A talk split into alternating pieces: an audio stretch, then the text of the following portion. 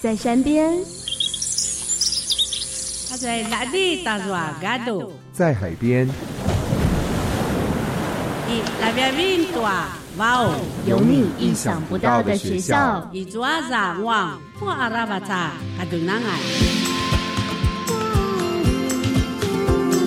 透过实验教育，拥抱土地，回望过去，长出梦想的翅膀。我的梦想是当恐龙考古学家。我以后想当大提琴老师。钢琴老师。我以后想当歌手。成就每一个独一无二的孩子。欢迎大家跟着我们一起来逐梦。阿里，Rekia Pasakaki Turuan。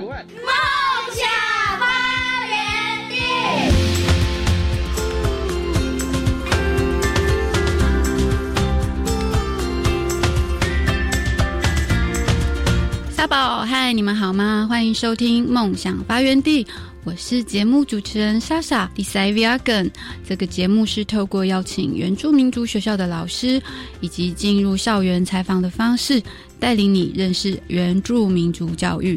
我们今天要去的地方是屏东县里那里部落的长荣百合国小。这国小很特别的地方是，它有排湾族和卢凯族的学生在里面哦。所以我刚刚前面讲的啊，就是好茶卢凯的招呼语，沙宝，你记得了吗？现在我们就跟着萨斯病一起前往里纳里部落，阿雷阿雷。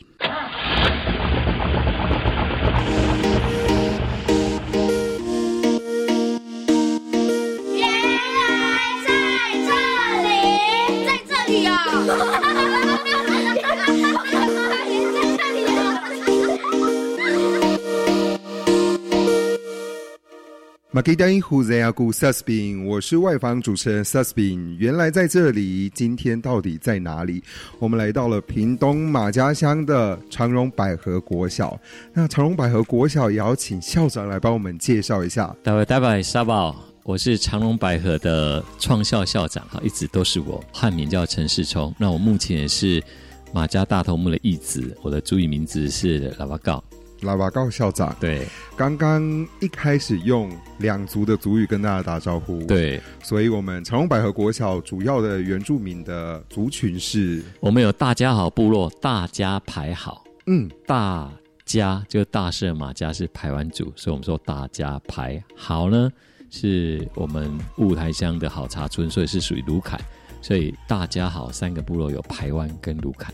哦，所以我们学校里面的很多课程相关的都是台湾族跟卢凯族的课程。对，一定要把这么美好的文化保留下来。那刚刚我有提到说，我们长隆百合国小是在马家乡里面嘛？对。那我刚刚一走进学校，我觉得说。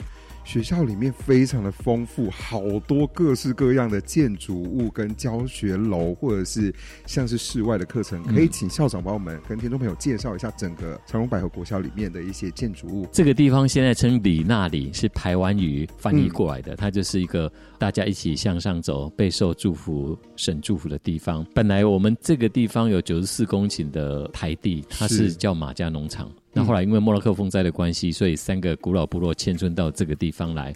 感谢我们永久无视世界展望会帮忙援建，而学校呢，学校的校舍是由我们张荣发基金会独资援建的，所以它像一艘三百公尺的货运轮，就稳稳的在这个地方跟部落一起陪伴。刚开始的时候，我们重建的过程时间紧迫，所以十个月盖完校舍。在某些的文化图像上，除了百合花、百步蛇图文以外，其实比较少文化图腾。是，那后来经过课程的融入，我们把校舍的廊道各个空间都以学校的部落学历、以原民文化为主体的。哦，这样子的课程教材，把它呈现在呃整个廊道跟各个空间，还有我们也渐渐的呃去扩展我们的文化建筑，包括我们刚盖好的石板屋，还有我们整个后山跟台糖租下来的后山的情境，发展成整个原民文化学习的场域，那我们称后山教室。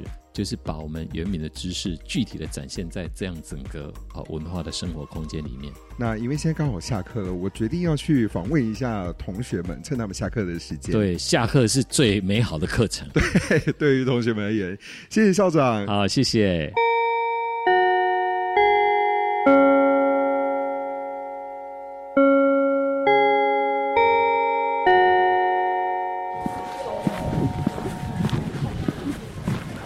接下来邀请到的是六年级的同学来跟我们分享一下。阿公阿丹迪文嫩阿斯戴拉金，我是六年一班的杨佩璇。佩璇，那朱宇的名字是文嫩。有没有一些在这边上课的心得可以跟大家分享？就是对我来说最特别的课程就是文化课程，因为就会出去去旧部落去看那些就是以前的房子，然后去了解以前的文化。我们在那里会遇到一些对文化比较有认知的一些老人家，耆老们。对，就是他们会告诉我们，其实你们认为的不是那样子，他们会告诉我们正确的答案，我们就会对我们自己的文化更进一步的了解。不一定是透过自己什么书本上学到，或者是网络上看到的，透过耆老他们直接。跟你们讲，反而有改变你们的一些上课或者是以前学到东西的认知。对，哦，这是蛮特别的，谢谢你啊，玛丽玛丽。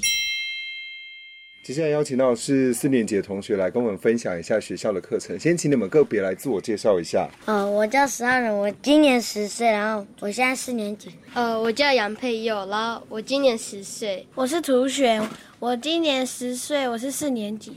我是甜心，我今年十岁，我今年四年级。四个四年级的同学要来问一下，你们最喜欢学校里面的什么课程？呃，我最喜欢文化课和英文课，因为英文可以在很多方面可以使用到啊。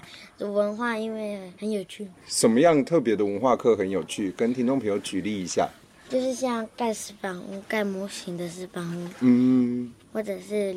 上神话故事的，呃，我是喜欢国语课跟文化课。国语课老师会让我们自己查，就是假如每一课都有生字，然后老师就会叫我们查它的部首，还有它的笔画，跟他有什么造词，就是让我们学习到我们什么事情不一定都要靠着老师，可以靠着自己。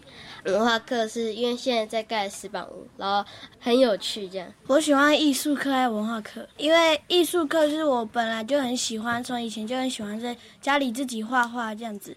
然后老师就会教我们很多不同的，或者是那那些课我们做完自己喜欢做的事，老师就会说你想要做什么，老师就会教导我们要怎么做。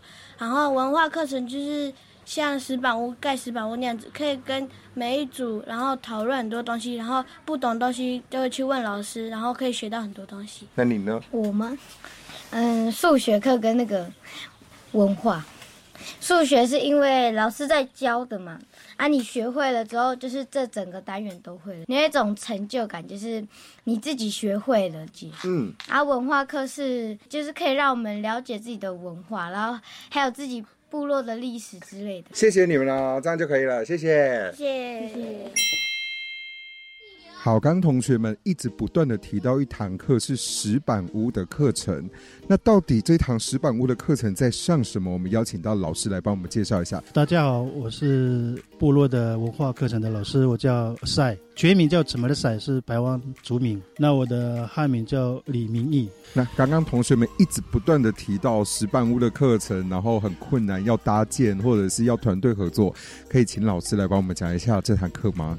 其实石板屋这个课程，它是比较属于比较智慧型的一个建筑物。嗯，因为在石板屋里面，它一个是一个很庞大的一个工程。是认识你要先认识这些材料，嗯，然后采集的这个工作，然后搬运这个工作。除了这个石石头啊，里面一定有木头搭配。那这个木头的这个采集。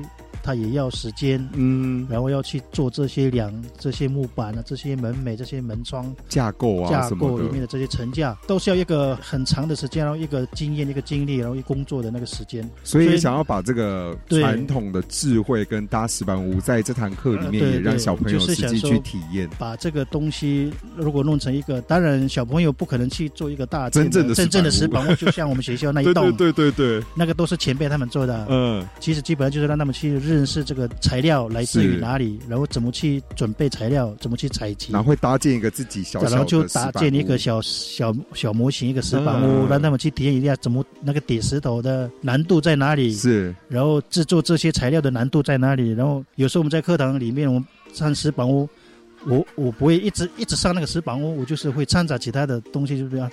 讲讲故事给他们听啊，或是跟这个石板屋有关系的故事啊，用故事让他们故事让他们去有兴趣，在课堂上让他们有兴趣，然后觉不觉得说这个课太无趣了？对对对，刚刚听完了学生的分享，然后也听完老师讲石板屋，接下来是不是就要上石板屋的课？对对对对。好，那我们就来听一听老师跟同学们上石板屋课程的声音。那我们就一起来上课了。好好，谢谢老师，谢谢你，谢谢。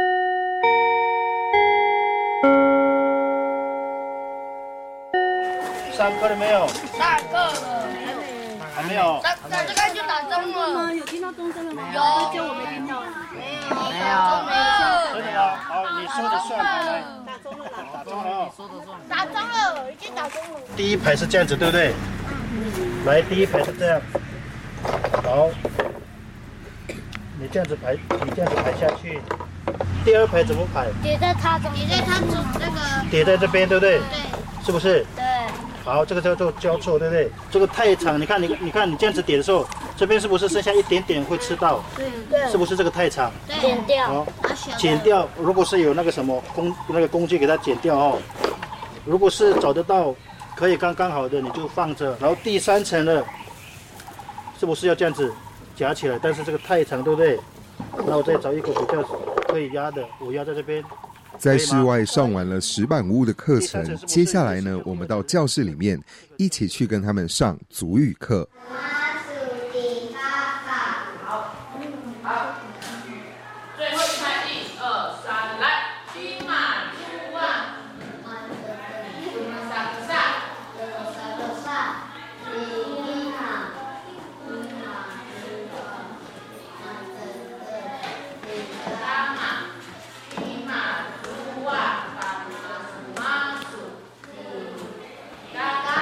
接下来邀请到三年级的同学，先请你们来帮我自我介绍一下。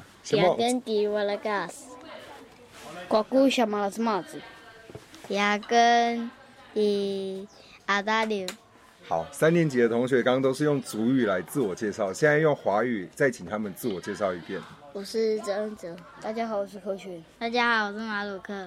好，特别要问你们的就是学校有教主语的课程吗？有。有，那你们觉得学的怎么样？呃，还好。你的还好是因为 那刚刚为什么想这么久？很紧张，想不到。很紧张，想不到。那你们觉得主语课怎么样？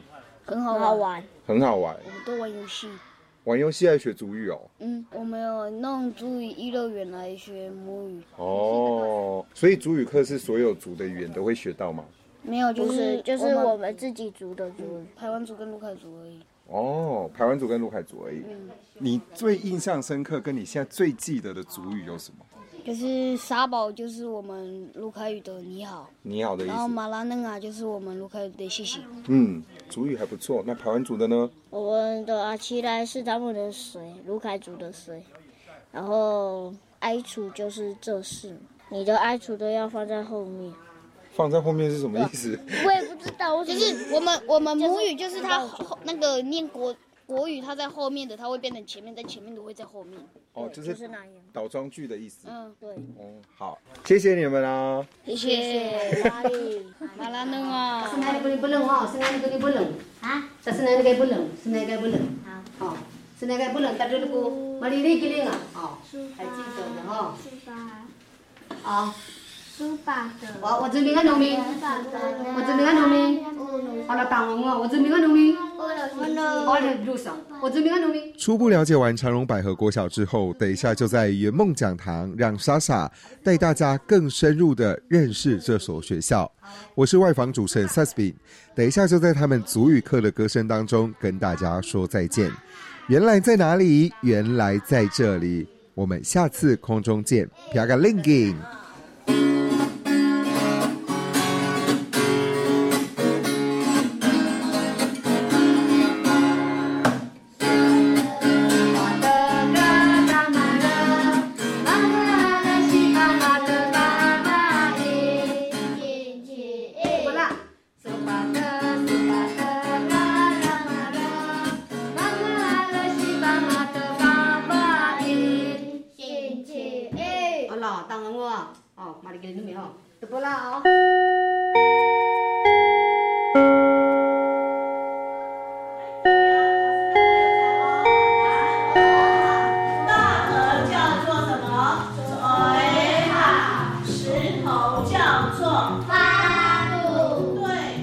住民族拥有自己的教育是我们的梦想，而我们也正走在实践的路上。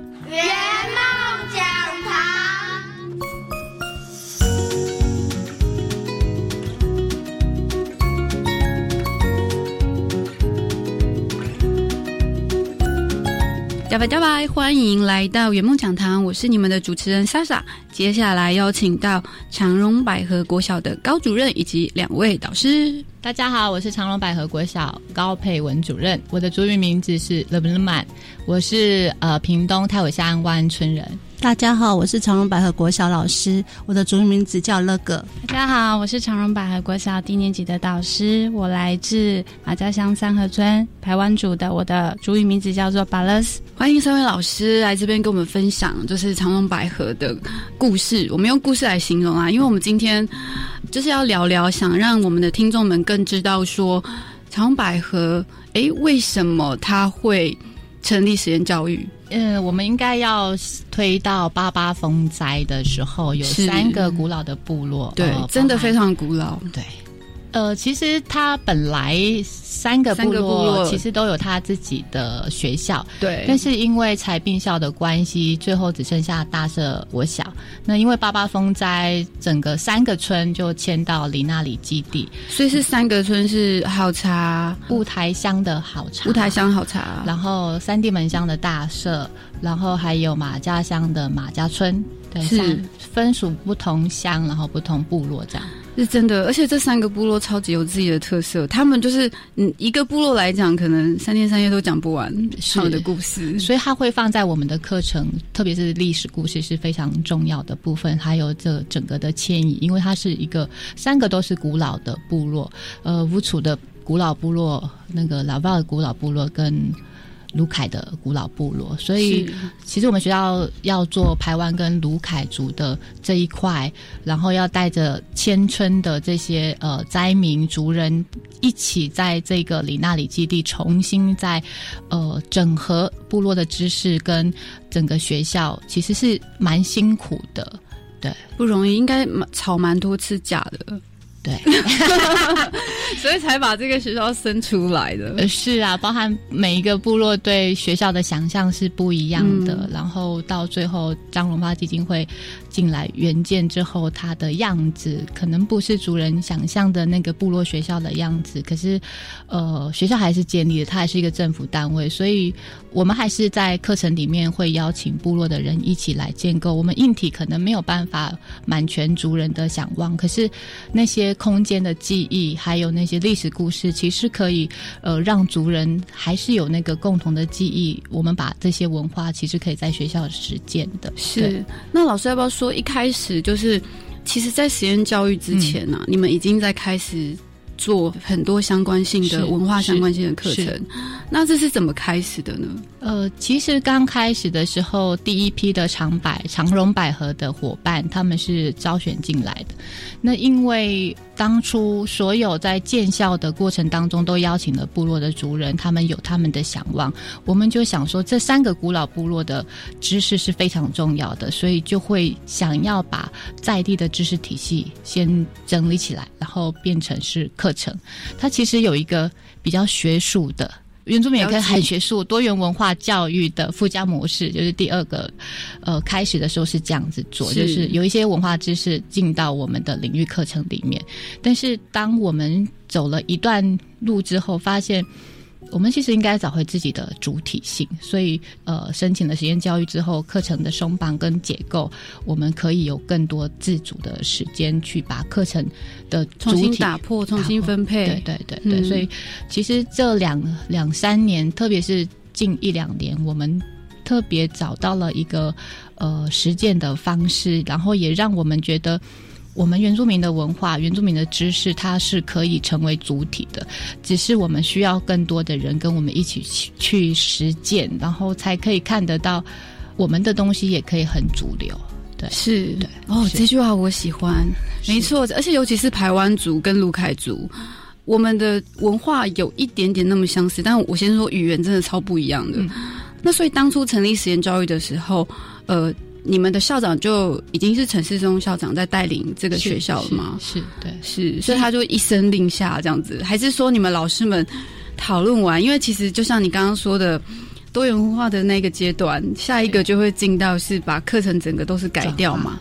呃，应该是县府直接指定，在一百零五年的时候就指定我们要做，因为我们之前就有一个部落学历。就是双轨部落学历，那呃，部落学历是指说，除了一般的学习之外，你还必须要了解部落的文化知识。对对，他会有时候呃，也在课堂，也有在正式课程里头，他也有在潜在课程、非正式课程里面。那后来呃，县府指定之后，就是我刚刚讲的课程有了很多的松绑，也很多的结束，我们必须要再去思考我们自己的知识文化量够不够。那屏东县政府。在实验教育，呃，实验教育的推行也给了很多老师的自主权。就是实验教育推行本来就很累，所以其实，在一百零五年到一百零六年的时候，学校有很大的人员的变动。大概第一批招进来的有。四五个离开了长白，所以我们进来的新的一批就必须要很快的，就是接手，就是实验教育。那其实也帮助我们知道说课程的建构那个模式要很清楚。那我们既然已经是实验教育，那我们要在做的可能是更多的呃知识的补充，跟老师的专业职能的增进。你说像比如说文化结合课程。就是那种转化过程，所谓的所谓的知识跟能力是，对，就是我们要文化真能，我们也要呃，我们专业职能，就是教师的专业职能也要去争能，因为老师的文化不够的话，他其实没有办法做转化，他其实没有办法辨识他是不是在主流的观点，就是他没有办法，这是蛮重要的，没有办法回到你必须要有一个敏感度，对对，如果没有的话，他会一直在他自己的。固着的模式当中，可是他没有办法敏锐的察觉到，他其实是在用另外一种方式。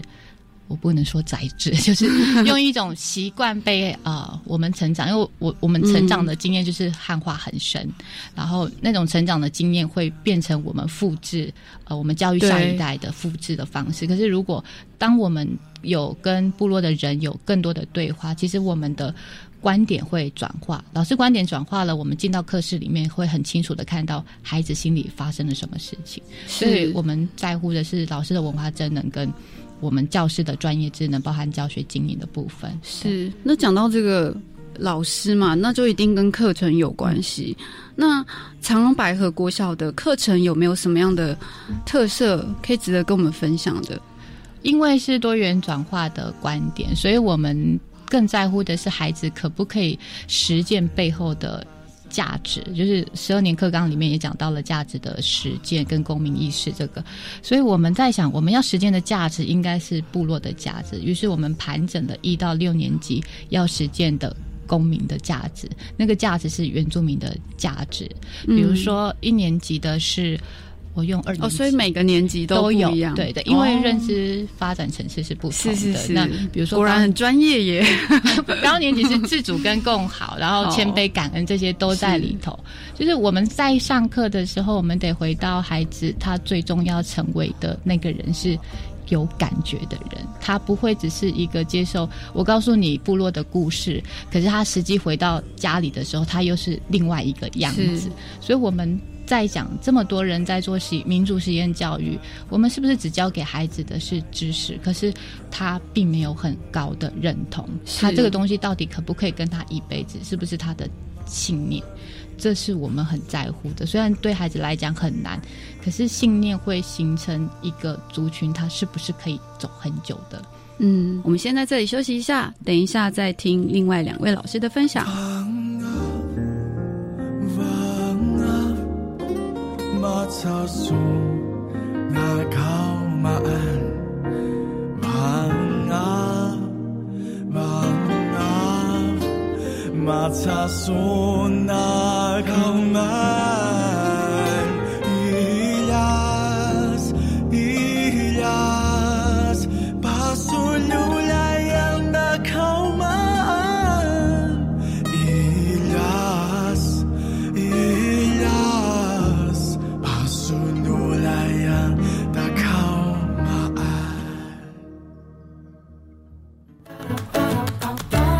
节也是寒食节。嗯哼，台湾吃润饼，耶！越南吃汤圆，哦耶！泼水节也称送干节，萨瓦迪卡，苏散万送干。多元文化真有趣，南洋兄弟在这里，幸福北台湾，大你哟！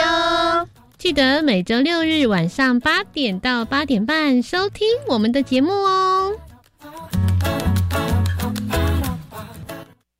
今年起，原住民族语朗读文章采全面征稿方式办理，征文对象没有条件限制。真的哦！每篇入选作品不但可以优先作为全国语文竞赛原住民族语朗读比赛文章，同时可以获得稿费新台币一千六百三十元。太好了！欢迎各界人士使用原住民族语言书写系统进行创作，踊跃投稿。征文时间到六月二十三号为止。我要参加。以上广告由教育部提供。从事农林一牧业的朋友啊，五月一日到六月三十日，农林一牧业普查要开始喽。要注意什么呢？首先确认普查员有佩戴普查员证，也会亲自送上自售防护函。那个资料安全吗？资料一定保密，也不会问与普查表无关的资料。重点是绝不会让你的账户存折。农业普查来关心，农业传承有信心。以上广告由行政院主计总处提供。Hello，大家好，我是保补，现在正陪伴你的是教育电台。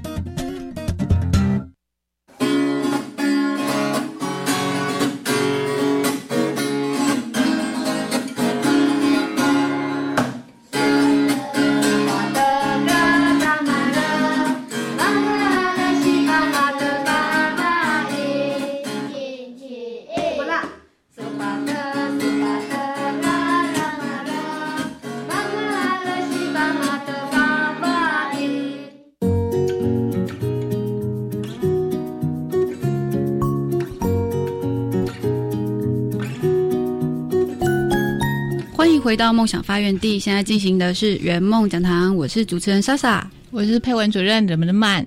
大家好，我是中年级老师乐哥。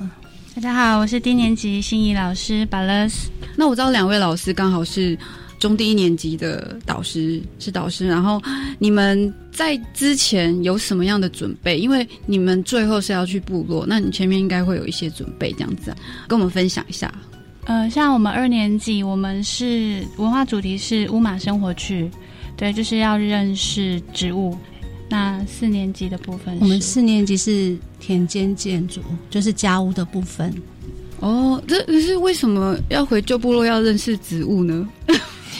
呃，这样不会乱吃啊，不会乱采，是这个原因吗？所以我们也是有野菜文化，有有有，里面都有。哦，台湾族的野菜文化，对对，就去认识说能哪一个能吃，哪一个不能吃嘛。对，所以小朋友就真的会去把那些草，还是你们是自己种的，还是说你们是带着孩子去部落看植物？像我们班。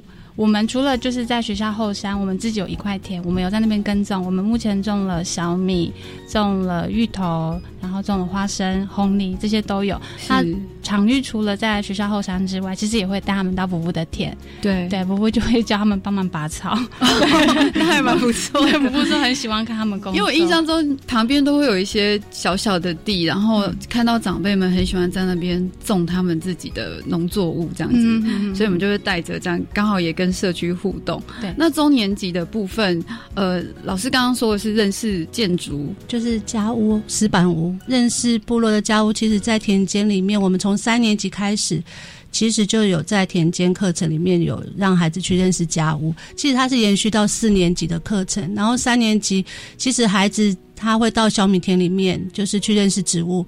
那小米田里面就会有公寮，然后公寮以后旁边就会有石板屋，还有谷仓。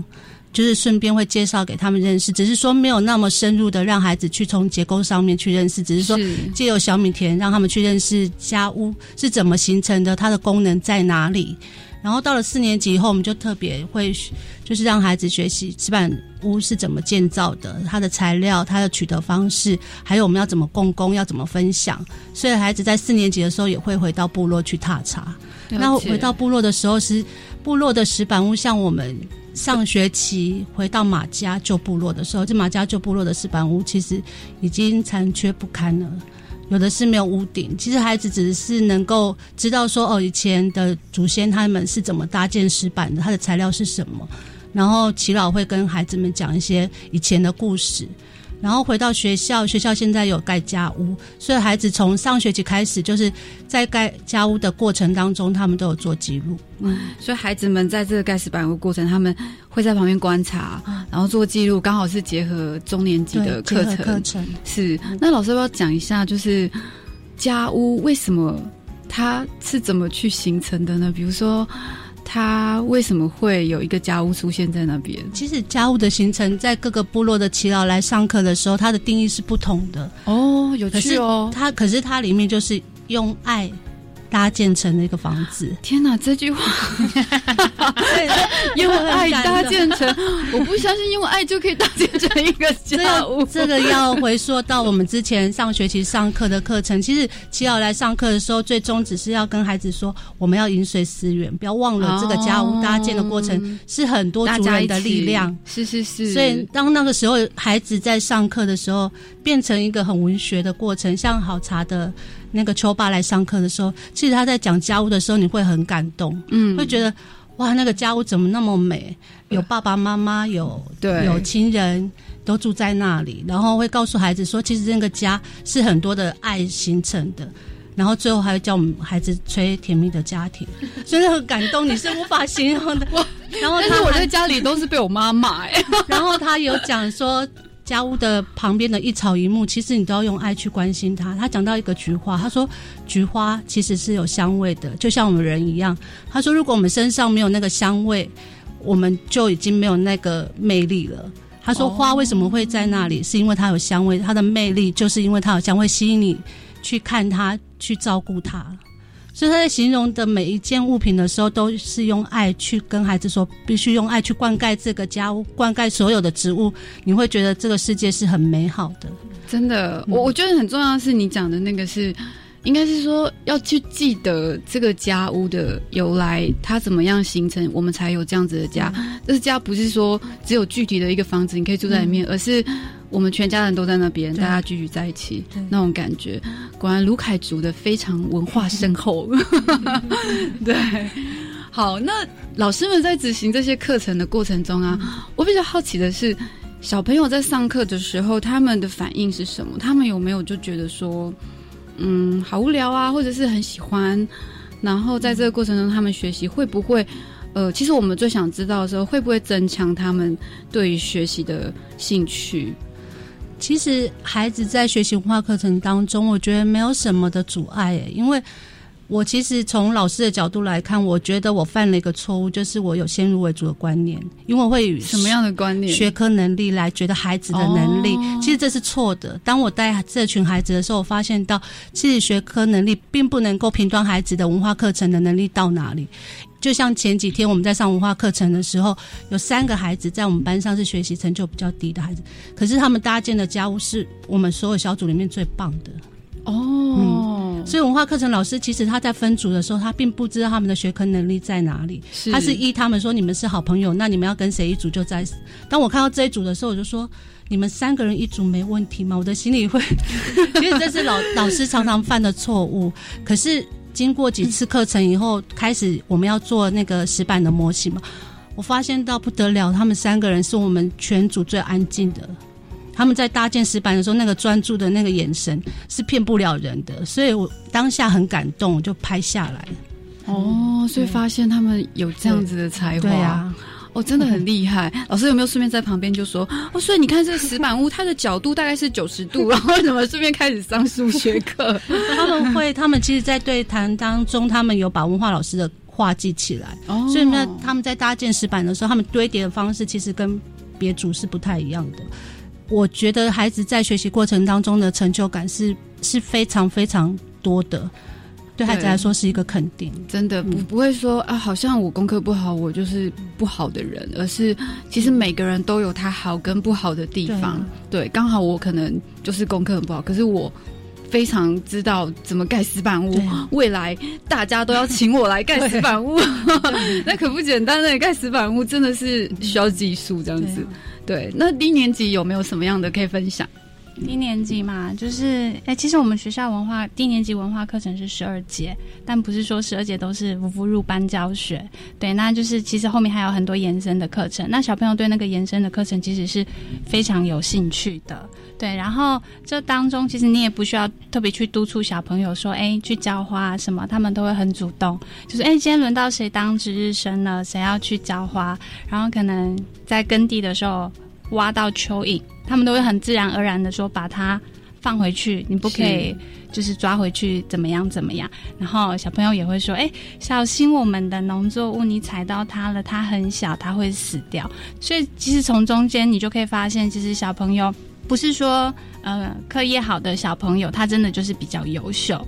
我们班有一个小孩，其实他当初他有鉴定，然后他可能是属呃是属于需要被。辅导的那种小朋友，低成就的。然后一年级的时候，他写的字其实我们完全看不懂他在写什么。然后因为我们呃文化课程，我们还有做文化笔记。然后就是在那当中，他可能因为他很有兴趣，他很喜欢文化课，所以做笔记的时候他非常认真。然后就小朋友就发现说：“哎，某某某，你的字怎么写的这么漂亮？”然后从此之后，他自信心就大升。对他就是。写字他会很认真写，然后他碰到不会的字，他也是会主动来就是询问这样子。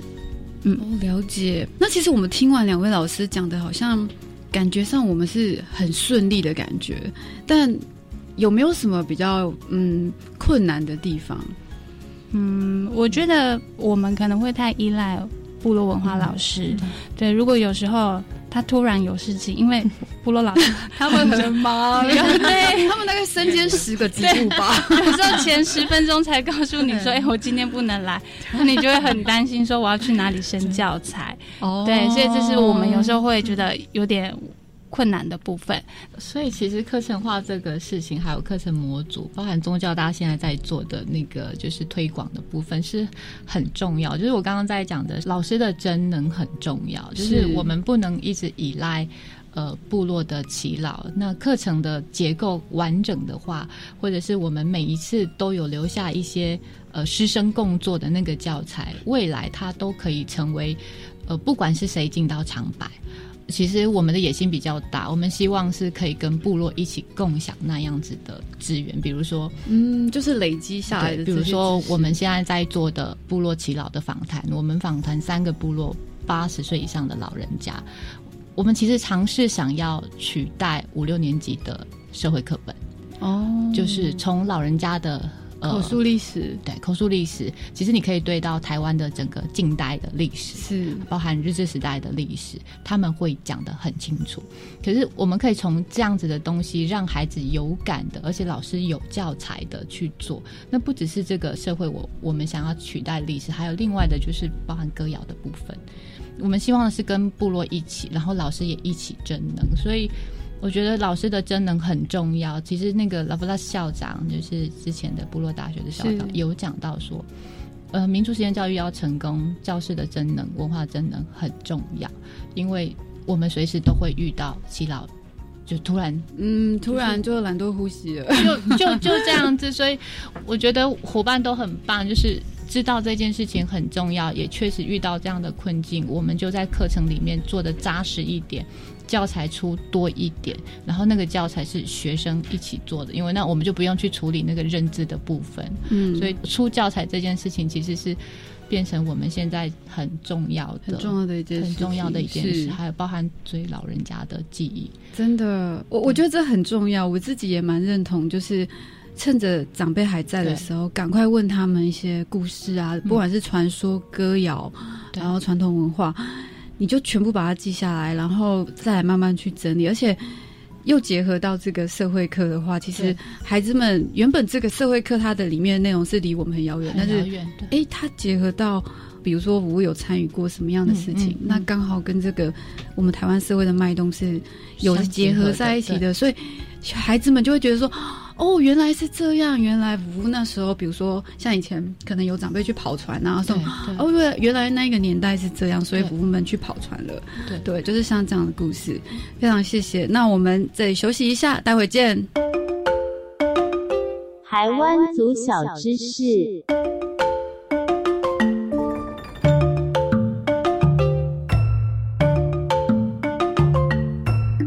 大拜马布拉，嗲根迪祖祖，大家好，我是来自屏东排湾族的思依，今天跟大家分享一则排湾族的谚语。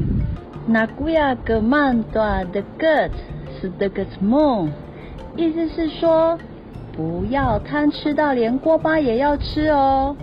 锅巴虽然很好吃，但是我们作为男孩子，不要贪吃到连锅巴也要吃下去。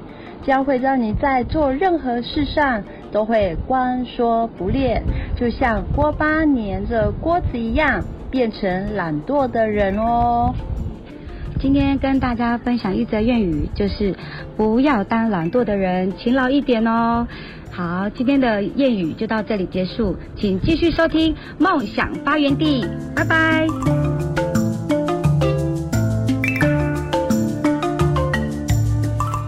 欢迎回到梦想发源地，现在进行的是圆梦讲堂，我是你们的主持人莎莎。那我们刚刚听到老师们分享他们在课堂上的经验，学生们的反应，我们了解到说，就是哎，其实，在进行这个实验教育，哎，是大家一起在进步，而且大家一起在做这件事，听起来其实不是很简单的一件事情，因为你必须有花费非常多时间跟精力在这里头。那我要问一个非常严酷的问题，在这个过程中，是不是？对于你自己是个人的哦，对于你自己啊，你有没有什么样的想法？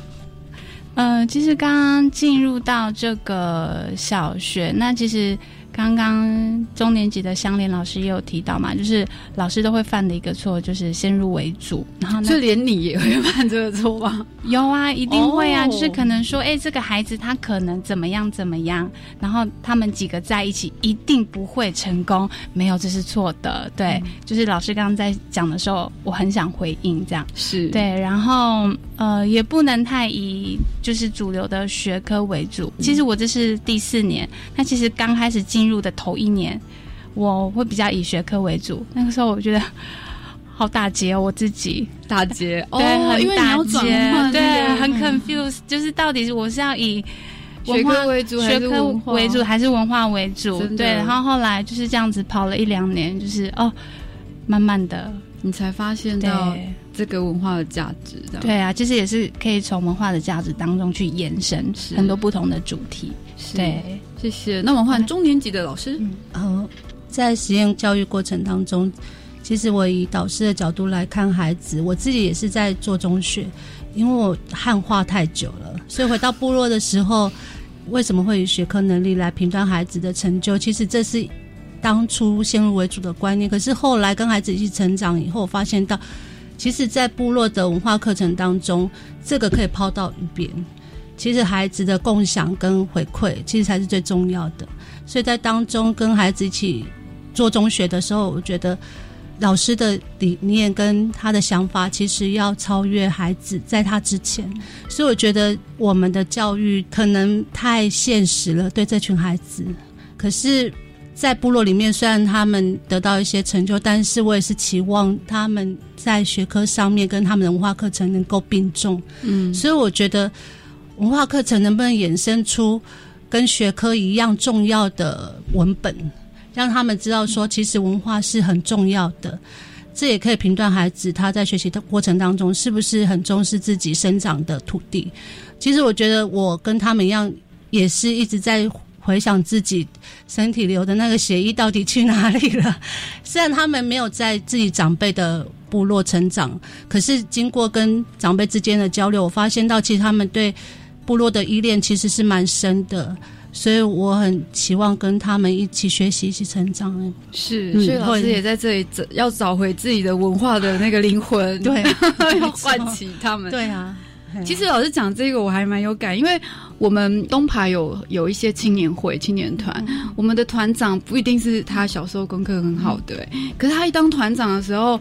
你就会发现，哎、他很会组织，哎，你想说你是去哪里学来的？这样，就是他有、他展现说，哎、他的能力在这里，所以不一定功能很好。而且我看他们都是也是那种呃很照顾长辈啊，然后很照顾部落的，反而他们很愿意回来。看到是这样子。好，最后的压轴。主任，对我真的很多要讲的哎，那 可以啊，十点吗？从第一点到第十点给你讲。因为其实我来长白，我前一所学校也是刚刚要推动实验教育，可是我一直在想说，呃，我们民族实验教育课程对于课程，我之所以到长白，其实是因为校长，因为我觉得三顾茅庐吗？呃，类类似，因为我觉得我必须要解答我心中的一些某些疑惑，也许是跟我自己的我。读受压迫者教育学跟后殖民这些东西，其实影响我很深。然后我很喜欢弗雷勒，然后很喜欢那个 Hooks，就是他们的就是那种呃从在地长出来的知识。那实验教育，可能我自己的位置会觉得，我们其实应该要有更大的野心。那我也确实在这三年，在长白这三年，有了很大的转变，因为你必须。进到部落，你必须学习谦卑，你才学得到老人家的知识，因为他要看你的态度。然后觉得这段路不能停掉，所以你你会觉得肩负着很多的使命感，就是是没有错啊对，就是会觉得说，我们就这样子在被呃学科否定之下。也许实验教育就没了，这样。可是你明明知道这个知识是很重要的，你明明知道，就像我刚刚说，它是可以很主流的。那到底发生了什么事情是我们可以去做的？因为我们都找到那个共同的价值，其实是普世的价值。那为什么这些孩子明明在文化课程学习的时候是找得到成就感的，但是我们却要用？呃，学科却要用学科去否定孩子，难道我们不能在民族实验教育当中为孩子创造另外一个舞台？而这个舞台是可以帮助他未来，不管是到一般的社会，或是回到部落里面，应该都可以帮助他们很好的对自己的认同，对自己文化的喜爱，而不是要像我们经过撕裂，然后经过。先否认自己，然后再到那个每天晚上，然后不想承认，可是明明就长得很像的那个那个过程，就是很撕裂自己，就是真的。应该有吧？我们只能用成绩去证明我们自己，而不是用我们的样子去说我就是这样。所以你就会希望这些孩子不要再经过我们的这一招，而是他经过我们学校的教育之后，他可以是双文化的，嗯，然后他可以是在我自己的文化里面去学习别人的文化。应该是这样子的，但是如果我们真的非得要走到用学科去呃检视我们的孩子，那么我们实验教育还有什么意义呢？就是也许回到十二年课纲的精神里面去看我们的孩子，这其实是我最近很大的很不舒服的，就是我明明看到孩子。就是我去救部落，还可以照顾我，我是大人，我学了很多东西，但是我到部落是没有用的一个人，甚至你把我放在呃暗暗的地方，我就完蛋的一个人。听说是公主嘛，公主公公主病的公主，很严重，很严重。对，就是学生说我会，当他说我会的时候，你不必帮他的时候，甚至一个孩子在半路他肚子痛，他成绩就是低成就的孩子，就是他跟你说你等我一下，我等一下会跟上去。在那个峭壁上面，你们等我，不要帮我背。你知道那个东西，就会觉得我知道未来你不管从事什么样的工作，你都可以熬过去，因为我们带你走了这一段，然后你是可以自己的，没有别人帮你。因为他很明显的就是我要自己走，老师你不要帮我，我自己走，我可以。他已经蹲在帅气哦，对，他又壮壮的，你会担心啊，就是走那个路。你就觉得其实我们是可能的，可是我们却要用，就是像两位老师说的，我们却要一直拿别人对我们的想象，然后阻挡我们的热情、我们的使命感。我们是不是在做实验教育的时候，应该更看重其他的孩子的呃是对，嗯、就是多元发展的那个部分，而不是都是用学科？那这真的还有很多很长的一段路要走。家长也是关键，部落的主人也是关键。我们是不是要真的走出民族学校？不只是孩子、老师、主任，这是大家一起要做的。但学校作为一个学习的中心，我们势必要做示范。所以我们做了这些事情。我觉得实验教育给了我很大的空间，特别是课程研发这个位置，让我去实践。因为我爱田野，应该跟你一样，我很爱去填填调这样，我就可以去实践，可以收集更多的在地的知识，转化成教材，那个才是我们当下可以留下来的东西。对，所以我很喜欢实验教育，然后真的很累。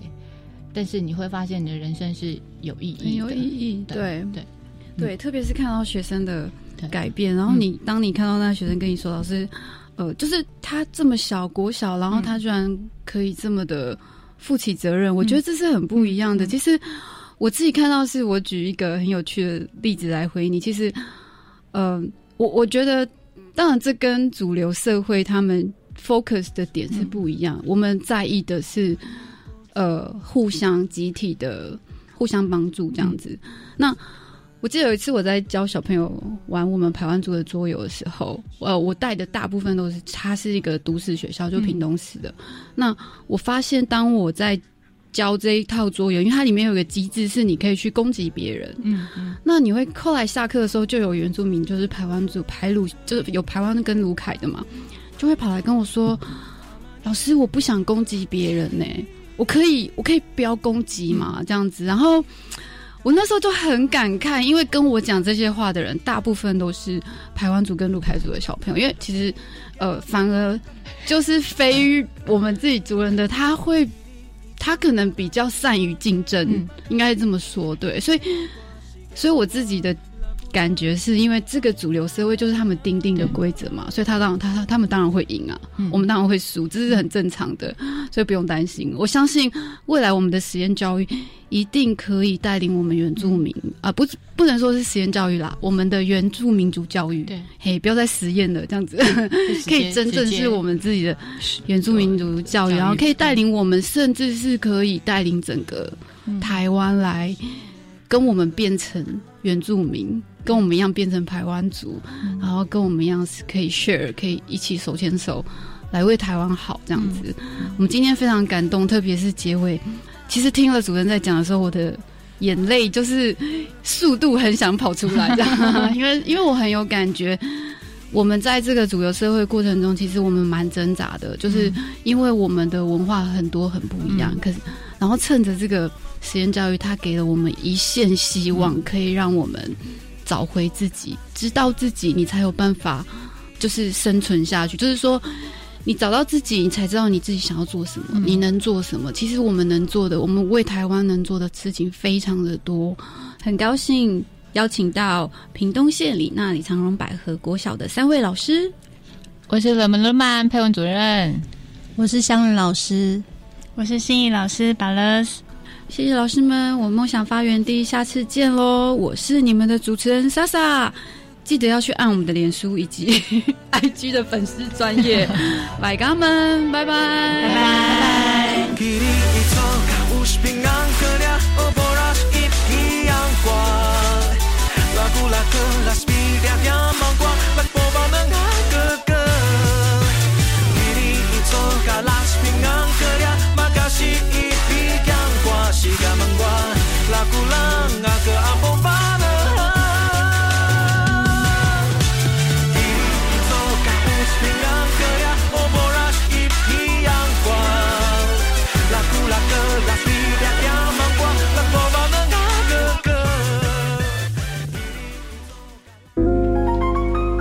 师长悄悄话。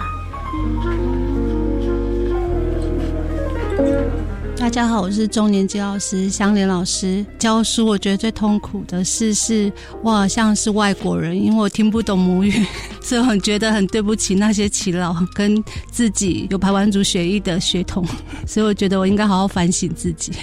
大家好，我是长荣百合的老师，我是竹竹思依。我来到长百最大的感想是，我觉得我的主语要强化。再来就是，我想结婚了，欢迎打到长荣百合专线，开心征婚，谢谢大家。大家好，我是佩文，能不能慢？我其实只想在我先生身边，什么都不想做，然后每天就是耍废追剧，现在就是很想耍废了。大家好，我是心怡老师，谢谢主任带我们来玩。哎，好啦，我现在想的是我的小孩，我只想赶快下班回家 顾小孩。好了，再见。